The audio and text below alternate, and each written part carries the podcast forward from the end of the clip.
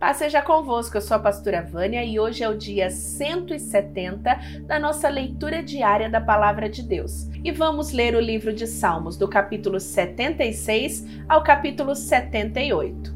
Salmo 76 Deus é bem conhecido em Judá, o seu nome é famoso em Israel. A sua casa está em Jerusalém, ele mora no Monte Sião. Ali Deus quebrou todas as armas dos inimigos, as flechas, os escudos e as espadas. Como és glorioso, ó Deus! E como foste grandioso quando voltastes das montanhas, aonde derrotastes os teus inimigos. Foram levados todas as coisas que os seus valentes soldados tinham. Eles agora estão dormindo o sono da morte, pois não tiveram forças para se defender. Quando tu, ó Deus de Jacó, os ameaçaste, os cavalos e os cavaleiros ficaram como mortos. Todas as pessoas têm medo de ti. Quem pode permanecer na tua presença quando estás irado? Lá do céu, fizeste conhecida tua sentença de condenação. A terra teve medo e ficou quieta. Quando te levantares para fazer justiça, para salvar todos os que estão explorados neste mundo. Até a ira humana aumenta o louvor que é dado a ti e aqueles que não morreram nas guerras vão comemorar as suas festas. Deem ao Senhor nosso Deus o que vocês prometeram, que todas as nações vizinhas venham e tragam ofertas para Deus, aquele que deve ser temido. Deus humilha os governantes orgulhosos, ele enche de medo os reis da terra. Eu grito bem alto para Deus, grito e ele me ouve. Nas horas de aflição, eu oro ao Senhor. Durante a noite, levanto as mãos em oração, porém não encontro consolo. Penso em Deus e começo a gemer. Começo a pensar e fico desanimado. Deus não me deixa dormir. Estou tão preocupado que não posso falar. Penso nos dias que já passaram e nos anos que se foram há muito tempo. Gasto as noites em pensamentos profundos. Começo a meditar e a mim mesmo faço essas perguntas. Será que o Senhor vai nos rejeitar para sempre? Será que ele nunca mais vai ficar contente conosco? Será que deixou de nos amar? Será que a sua promessa não tem mais valor? Será que Deus esqueceu de ser bondoso? Será que a ira tomou o lugar da sua compaixão? Então eu disse assim: o pior de tudo é que o Deus Altíssimo não quer nos ajudar mais como antes. Ó Senhor Deus, eu lembrarei dos teus feitos maravilhosos, recordarei as maravilhas que fizestes no passado. Pensarei em tudo o que tens feito, meditarei em todos os teus atos poderosos. Ó Deus, tudo o que fazes é santo. Não há Deus que seja tão grande como nosso Deus. Tu és o Deus que faz milagres Tu tens mostrado o teu poder entre as nações. Pela tua força salvastes o teu povo, os descendentes de Jacó e de José. Ó Deus, quando as águas te viram, ficaram com medo. As águas profundas do mar tremeram. As nuvens derramaram chuva, houve trovoadas nas alturas, e os relâmpagos riscaram o céu em todas as direções. O estrondo dos seus trovões se espalhou por toda parte. Os relâmpagos iluminaram o mundo inteiro, e a terra foi sacudida e tremeu. Tu andastes pelo meio do mar, abristes caminho no oceano profundo, mas ninguém viu as marcas dos teus pés. Como um pastor, dirigistes o teu povo pelas mãos de Moisés e de Arão. Salmo 78 Meu povo, Escute meu ensino e preste atenção no que estou dizendo. Pois falarei com vocês por meio de provérbios e explicarei os segredos do passado. São coisas que ouvimos e aprendemos, coisas que os nossos antepassados nos contaram.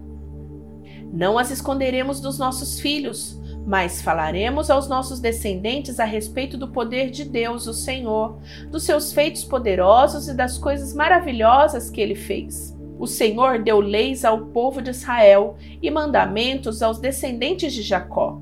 Ordenou aos nossos antepassados que ensinassem essas leis aos seus filhos, para que os seus descendentes as aprendessem, e eles, por sua vez, as ensinassem aos seus filhos. Assim eles também porão a sua confiança em Deus, não esquecerão o que ele fez e obedecerão sempre os seus mandamentos.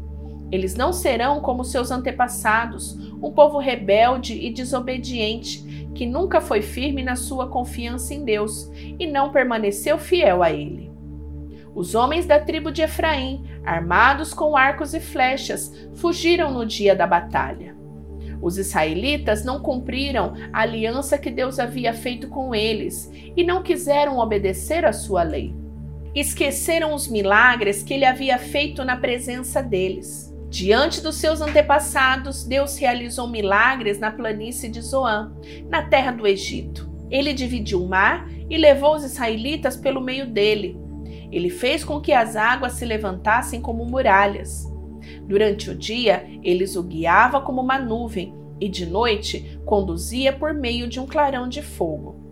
Ele partiu rochas no deserto e das profundezas da terra tirou muita água para o povo beber fez com que nascessem fontes na rocha e que a água corresse como um rio. Mas os nossos antepassados continuaram a pecar contra Deus. Eles se revoltaram no deserto contra o Altíssimo. De propósito puseram a Deus à prova, pedindo a comida que queriam. Falaram contra ele, dizendo: Será que Deus pode nos dar comida no deserto? É verdade que ele partiu a rocha e que a água começou a correr como um rio. Mas será que ele pode nos dar pão? Será que pode fornecer carne para o seu povo? Quando o Senhor Deus ouviu isso, ficou furioso. Ele atacou o seu povo com fogo e a sua ira contra eles aumentou, porque não confiaram nele e não acreditaram que ele os poderia salvar. Porém, Deus deu ordem ao céu lá em cima e mandou que as suas portas se abrissem. E ele deu ao povo pão do céu, fazendo com que caísse o maná para eles comerem. E assim comeram o pão dos anjos. Deus lhe deu comida com fartura. Depois ele fez soprar do céu o vento leste e, pelo seu poder, agitou o vento sul. Sobre o povo fez cair tantas aves que pareciam nuvens de pó ou os grãos de areia de uma praia. As aves caíam no meio do acampamento, em volta das barracas. Então os israelitas comeram e ficaram satisfeitos, pois Deus lhe deu o que eles queriam. Mas enquanto estavam comendo, antes mesmo de ficarem satisfeitos, Deus ficou irado com eles e matou os homens mais fortes e os melhores jovens de Israel. Mesmo depois desses milagres, o povo ainda continuou a pecar e não quis acreditar em Deus. Por isso, ele os destruiu como se a vida deles fosse um sopro, como um desastre que acontece de repente. Porém, quando Deus matava alguns, os que ficavam vivos voltavam para eles. Eles se arrependiam e oravam com sinceridade a Ele. Eles lembravam que Deus era sua rocha, lembravam que o Altíssimo era o seu Salvador. Mas todas as palavras deles eram mentiras, tudo o que diziam era apenas para enganar. O coração deles não era sincero para com Deus e não foram fiéis à aliança que Deus havia feito com eles. Porém, Deus teve misericórdia do seu povo. Ele não os destruiu, mas perdoou seus pecados. Muitas vezes parou com a sua ira e não se deixou levar pelo seu furor. Lembrou que eles eram mortais, eram como um vento que passa e não volta mais. Quantas vezes se revoltaram contra Deus no deserto? Quantas vezes o fizeram ficar triste? Repetidas vezes o puseram à prova e entristeceram o santo Deus de Israel. Eles esqueceram o seu grande poder e o dia em que eles tinham salvado dos seus inimigos. Esqueceram as coisas maravilhosas e os milagres que ele havia feito na planície de Zoan, na terra do Egito. Ali ele fez com que os rios virassem sangue, e assim os egípcios ficaram sem água para beber. Mandou moscas para os atormentarem e rãs para estragarem os seus campos. Também mandou gafanhotos para comerem as suas colheitas e destruírem as suas plantações. Com chuvas de pedras destruiu as suas videiras e com geada as suas figueiras. O seu gado e as suas ovelhas também morreram por causa das chuvas de pedra e dos raios. Ele os destruiu com o fogo da sua ira e com seu grande furor e a sua grande maldição, que vieram como mensageiros da morte. Ele não parou com a sua ira, nem deixou que eles vivessem, mas os matou como uma praga. Em cada casa na terra do Egito, Deus matou o filho mais velho. Depois, como pastor, Deus conduziu o povo de Israel para fora do Egito e o guiou pelo deserto. Ele os guiou com segurança e eles não tiveram medo, mas os seus inimigos foram cobertos pelo mar. Deus levou os israelitas para a terra santa dele, para as montanhas que ele mesmo conquistou. Ele expulsou os moradores daquelas terras enquanto seu povo avançava, repartiu as terras entre as tribos de Israel e deixou que os israelitas morassem nas casas dos seus antigos moradores. Mas os israelitas se revoltaram contra o Deus Altíssimo e o puseram à prova, não obedeceram aos seus mandamentos. E foram desleais e rebeldes com seus pais, traiçoeiros como flechas atiradas com um arco defeituoso. Eles o irritaram com seus altares pagãos e com seus ídolos fizeram com que ele ficasse enciumado.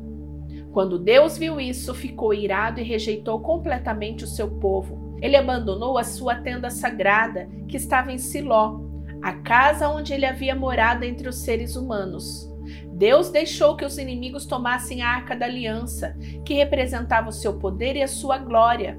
Ele ficou irado com seu próprio povo e deixou que eles fossem mortos pelos inimigos.